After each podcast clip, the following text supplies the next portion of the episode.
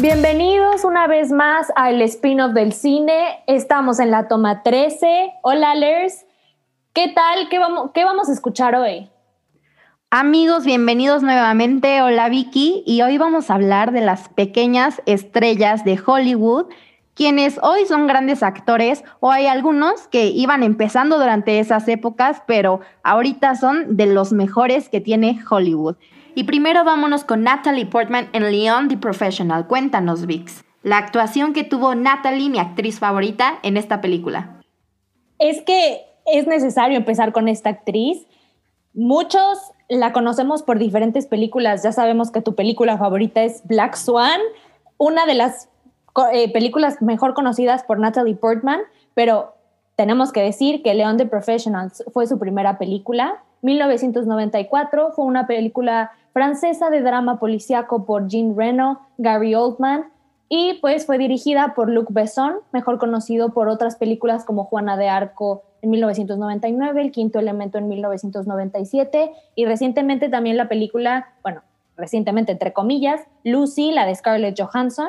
Y pues esta trama está ambientada en Nueva York, relata la historia de León, un asesino eh, a sueldo que toma bajo su protección a Matilda, una niña de 12 años después de que la familia de ella fuera masacrada por un grupo de agentes corruptos y forman una típica pareja y la, y la niña empieza a aprender del trabajo de León. Tú cuéntanos de tu actriz favorita, de esta gran actuación. Ella tenía 13 años, ¿no? Sí, era una niña de 13 años. Como nos mencionaste, fue la primera película de Natalie Portman. Y vaya película para empezar su carrera como actriz, Vicky. En esta película su papel es muy fuerte en sí la historia, toda, todo este entorno que rodea a Natalie Portman en The Professional, que bueno, sabemos que el protagonista es un asesino a sueldo y ella lleva una vida muy dramática, muy triste alrededor de su familia, que no la valora, sus padres eh, de cierta forma la maltratan y llega a ser sexualizada, llega su papel a ser sexualizado, a mostrar que una niña pequeña de 13 años puede llegar a tener una relación con el profesional León, ¿no? Que es el protagonista en esta película, al igual que ella. Y Natalie Portman narra en varias eh, noticias, en varias historias, entrevistas, que ella, la verdad, logró superar esta película, pero después de mucho tiempo porque se sintió sexualizada siendo una niña y, y que según ella la alejó de su propia sexualidad. ¿Cómo ves esto, Vix? ¿Tú sí crees que su papel fue de acuerdo a su edad o fue algo muy fuerte para Natalie a sus 13 años? A mí me parece que es un papel súper fuerte, en tanto, o sea, la niña muestra pues tener como esta madurez que pues en ese momento yo no creo que Natalie a sus 13 años lo haya tenido. Es una historia bastante complicada. El protagonista también tiene ahí también sus problemas y hasta ahí en ciertas partes, bueno, ha, habido dos versiones de esta película y hay en una que pues obviamente la, hay escenas que están pues borradas porque son bastante subidas de tono. Y pues, por ejemplo, en la parte donde Natalie se empieza a disfrazar y empieza como que a seducir al protagonista, es genial de la actuación de Natalie Portman y cómo se ve que desde pequeña nació con el don, ¿no? Sí, claro, tiene una capacidad actoral increíble. Yo creo que en esta película sus límites fueron totalmente rebasados y de la nada aventarse, como nos dice, seduciéndolo o aventarse unas escenas muy buenas de ella llorando, eh, escenas de ella explotando, escenas de ella haciendo cualquier cosa que tú dices, ¿qué capacidad actoral tiene Natalie Portman, no? Que fue el primer acercamiento que todos tuvimos a esta niña muy talentosa, que ahora, bueno, es una mujer, eh, me parece que tiene 39 años. 39, sí. Pero, wow, o sea, yo admiro a esta mujer, como ya lo mencioné anteriormente, en la toma de, eh, de los premios de Spin-off Awards, pero definitivamente, esta película, El Perfecto Asesino, yo creo que es de mis favoritas de Natalie Portman. Todos los, todos las, los actores de esta película, la verdad, son bastante buenos. Gary Oldman también es increíble.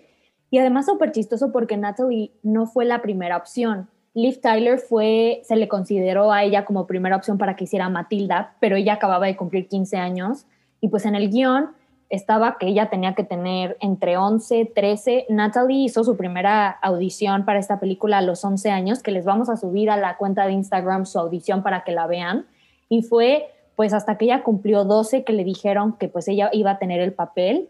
Los papás de Natalie no querían que ella fumara, que entonces ella en verdad en la película no toma ningún no traga humo en sí. Natalie Portman dijo es que ya en el mail que le, llega, que le llegaban de fans, que eso fue lo que también me parece una cosa súper fuerte y que también por eso tuvo tantos problemas, fue que de repente le llegaran mails, cartas de hombres ya mayores sexualizándola y diciéndole que están pensando en su personaje y en ella cuando ella tenía 13 años. Es que me parece una cosa bastante fuerte Así es, claro, los papás de Natalie Portman estaban en todo su derecho de meterse en cómo iban a tratar el papel que iba a representar Natalie Portman, el de Matilda, y como nos dices Vicky, además de lo del cigarro, que era una cosa importante que tratar en esto, porque una niña de 13 años no puede andar fumando en películas, a pesar de que sea una ficción, no es una buena imagen ni para ella ni para lo que quiere transmitir a las niñas de su edad, ¿no? O a los niños o sea, no solamente de 13 años, a los niños de 14, 15, 16, realmente es una imagen que no era buena para Natalie ni para lo que se quería transmitir de la historia. Y además también en el guion estaba de que Matilda se convertía en la amante de León. Esto también fue quitado de lo que iba a ser realmente en pantalla porque la presión de los padres de Natalie Portman por el impacto que podría generar esta situación en la joven actriz y en la sociedad estadounidense dijeron, ¿sabes qué? Esto se quita, mi hija no va a hacer esto y realmente ninguna niña de 13 años iba a querer mostrar una relación amorosa con, como dices, un señor de 40 años.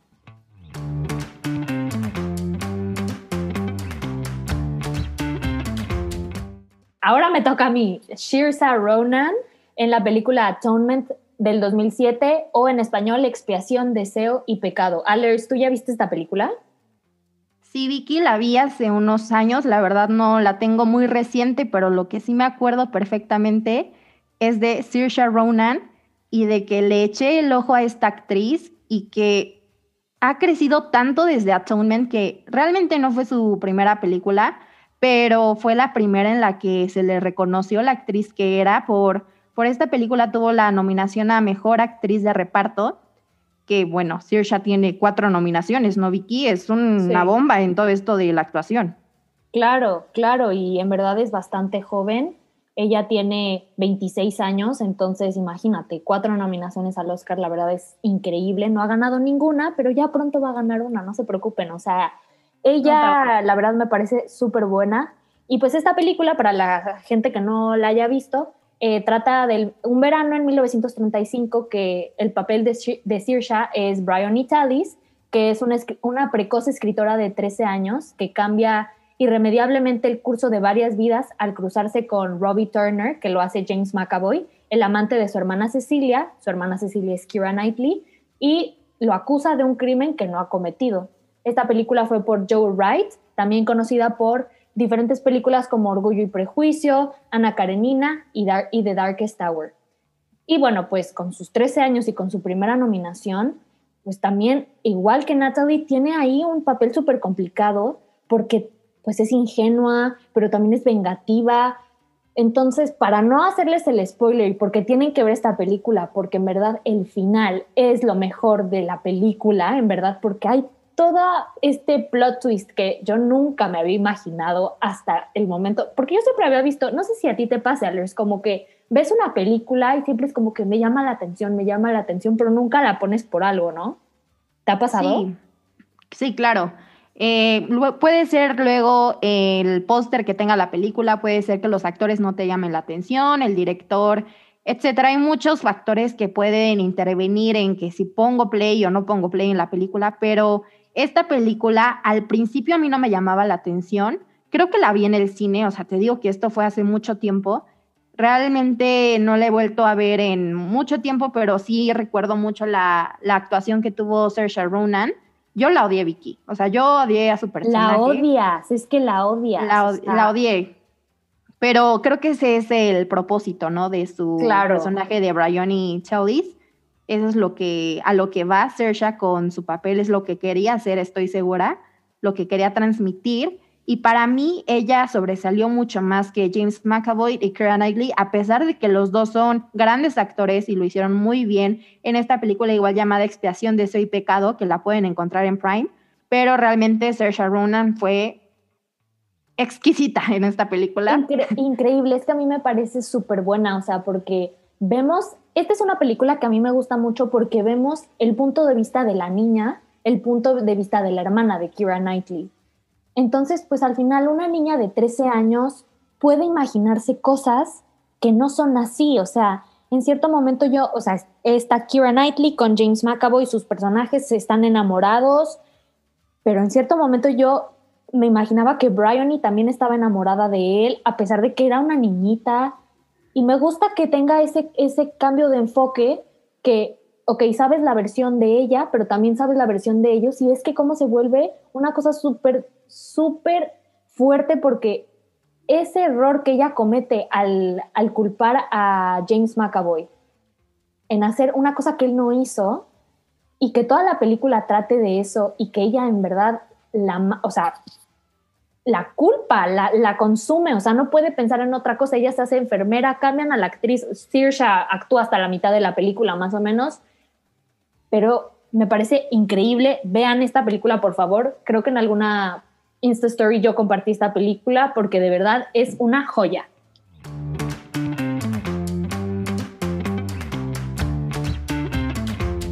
Pero Vicky, ahora vámonos con Dakota Fanning, en I Am Sam, que es una película que te hace llorar siglos y siglos y siglos. Cuéntanos, Vicky. Bueno, pues I Am Sam, creo que tú me recomendaste esta película. Creo que la vimos en prepa, ¿no? La vimos en una, ajá, creo que ahí fue por la, la primera vez que tú viste y yo me quedé con las ganas de verla. La vi tiempo después y me parece una película también muy bonita por Jesse Nelson, una película de 2001 que narra la historia de un hombre adulto que es Sean Penn con una discapacidad mental y que pues está al cuidado de su hija, que es Dakota Fanning, y pues que en cierto momento llega a ser bastante complicado porque él al tener esta discapacidad, la, la hija empieza a crecer y se empieza a dar cuenta de cosas que él ya no, es, que él ya no se puede dar cuenta. Michelle Pfeiffer también sale y pues este papel lanzó a la fama a Dakota con solo siete años, ¿no? Sí, la verdad, aquí la historia nos hizo un cambio de papeles entre el papá y la hija. Como nos dices, Dakota tenía siete años en su personaje de Lucy en esta película, mientras que Sam Dawson, que es Sean Penn, eh, eh, el actor, fue quien protagonizó a Sam, a este hombre con una discapacidad mental, pero como nos dices, Vicky, en esta película se cambiaron los papeles. Sam era el hijo de alguna forma y Lucy era la mamá porque tenía una, un razonamiento mejor que el padre y podía tomar decisiones y creo que ese es un buen papel que interpreta eh, Dakota en algún punto maduro más que el padre y es interesante lo que hace. Para mí su actuación es muy tierna, la verdad. A mí, ¿sabes qué? Te voy a ser sincera, yo siento que Dakota Fanning era mejor actriz de chiquita que ahora no ha tenido tan buenos proyectos. Me gusta más que era como más em, genuina, como que se le daba mejor, no sé por qué, no sé si es porque me quedé con esa idea y hemos visto tantas películas de Dakota Fanning de pequeña. Como te dije, no, no ha sobresalido tanto en sus papeles, por ejemplo, en Crepúsculo, si es la vampira, pero no te llama tanto la atención esa vampira, ¿no? O en otras películas que ha salido, también vi una que se llama Effie Gray, un lío amoroso, algo así, la verdad tampoco es tan así de pongo mis ojos en Dakota Fanning como era de niña en La telaraña de Charlotte, en eh, Pequeñas Grandes Amigas, ah. no sé, había muchas, obviamente el gato, el, toda esta también franquicia que se ha hecho a partir de este gato que a mí me daba miedo de chiquita, que ella igual es la niña que protagoniza. Eh, era muy tierna, tenía mucha capacidad actoral, eh, pero la verdad no la puedo comparar con Saoirse o con Natalie. Fue perdiendo un poco su capacidad, que a ver, ahorita sigue siendo buena actriz, pero bueno, yo me quedo con su con esta película como una de mis favoritas de ella.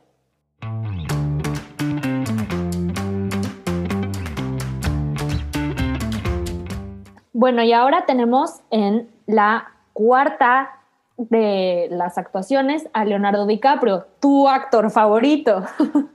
Es que yo estaba fascinada con la lista de, esta, de este podcast, de esta toma, porque están los dos de mis actores favoritos, Natalie Portman y ahora Leonardo DiCaprio, que también fue de sus primeras películas.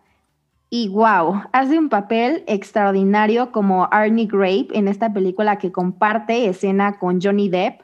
También Johnny Depp en sus años de joven, en el que se veía muy atractivo. Bien guapo. Ajá, y es Johnny, Johnny Depp es Gilbert Grape en esta película, A quien ama Gilbert Grape. Es una buena película, pero definitivamente lo que destaca es la actuación de Leonardo DiCaprio por el joven que tiene una discapacidad mental, por este niño que él actúa de una forma increíble, de verdad te hace creer que tiene una discapacidad mental, que es lo mismo que pasa en I Am Sam. Aquí pasa también con Leonardo DiCaprio a sus 19 años, que pudo tener este gran papel, eh, compartiendo escena con muy buenos actores. Y de hecho el director dice en esta película que Leonardo pudo hacer lo que él quiso porque para poder planear un poco sobre este personaje, como parte de su eh, ejercicios actorales, etcétera, fue con niños también con discapacidad mental para saber cómo se comportaban, cuáles eran sus decisiones, cuáles eran sus hábitos, cuál era su mímica, que es algo que hace muy bien Leonardo en esta película, y así fue como creó a su personaje y lo dio en escena. Y el director dijo, ¿sabes qué? Hazlo tuyo, haz el personaje, si tú quieres aquí lanzar espagueti, hazlo, si tú quieres pararte, hazlo, que bueno, ahí seguramente los de producción se hicieron bolas para tratar de seguir a, a DiCaprio en esta película, pero lo hizo muy bien, Vicky. Sí, la verdad muy bien, es una película que a mí me gusta mucho por la actuación de Leonardo, la verdad es que desde aquí se ve que él tiene un futuro increíble y pues ya después desde la toma pasada lo estuvimos comentando. Él es un súper actor, los mejores que ahorita en el momento haya, la verdad. Y pues los que no han visto la película, trata sobre que Gilbert, que es Johnny Depp, él es el mayor de los hermanos, entonces él tiene que cuidar porque su padre muere, entonces él tiene que cuidar a una madre que tiene obesidad y pues a sus tres hermanos. Dos son niñas y el más pequeño es Arnie, que es Leonardo DiCaprio y pues la gente en verdad sí pensaba que tenía una enfermedad. Oye, pero yo estaba leyendo hace rato que se supone que Johnny Depp como que medio buleó a Leonardo, ¿no? Sí, no llevaban una buena relación en set estos dos. Leonardo DiCaprio sentía que Johnny Depp se le iba encima por cualquier cosa que hacía. Yo creo que también por la libertad que le dio el director. Bueno, pero aún así me parece una buena película Igual, yo creo que sí fue bastante complicada grabar, pero también se las recomendamos mucho.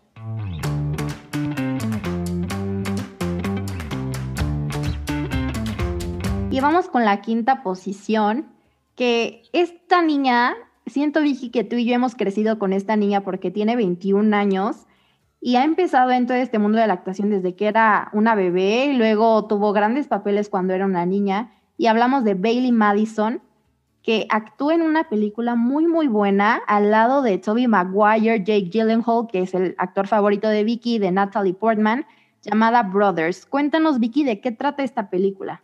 Bueno, pues esta película está basada en una película danesa que se llama Brother de Susan Beer y también, pues las dos películas están inspiradas en el poema épico de Homero, La Odisea. Básicamente trata de un suspense estadounidense en donde Toby Maguire, que seguramente lo conocen mejor por ser el primer Spider-Man, pues él es un militar y pues se va a la guerra, su esposa Natalie Portman y él tienen dos hijas y una de ellas es Bailey Madison.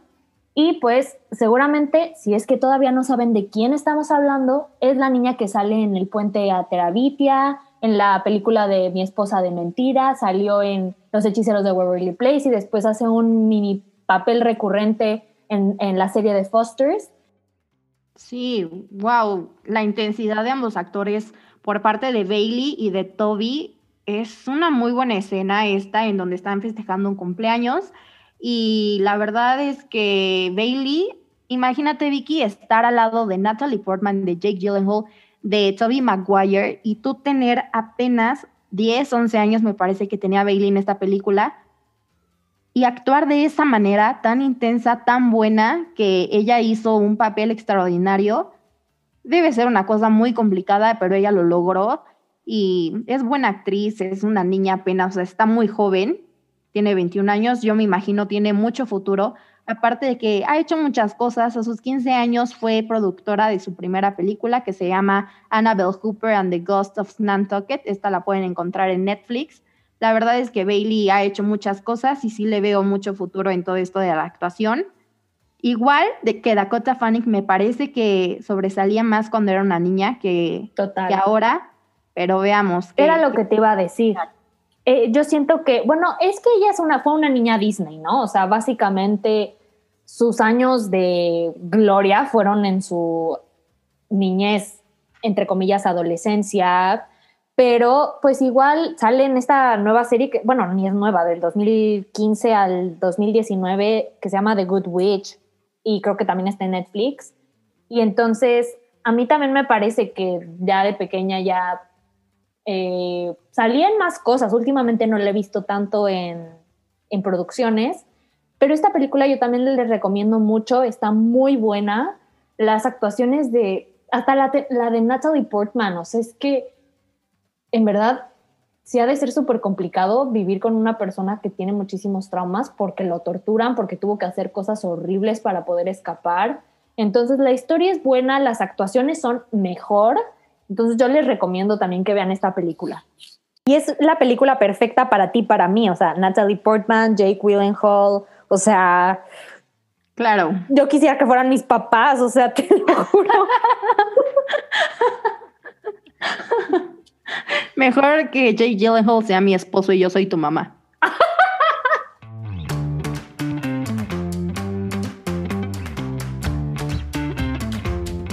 Este ha sido el fin de este podcast. Muchas gracias por escucharnos una semana más. Y ahí los vemos en nuestras redes sociales porque vamos a estar subiendo igual clips sobre las actuaciones de Dakota, de Bailey, Natalie, Leonardo y Sersha para que puedan ver ustedes también un sneak peek de lo que ellos hicieron en cada una de, de sus películas. Igual, si las quieren ver, están totalmente invitados a hacerlo. Están ya sea en Netflix, Prime, o les vamos a poner los links ahí igual en la página por si quieren aventarse a ver estas historias. Muchísimas gracias amigos, nos vemos la siguiente semana.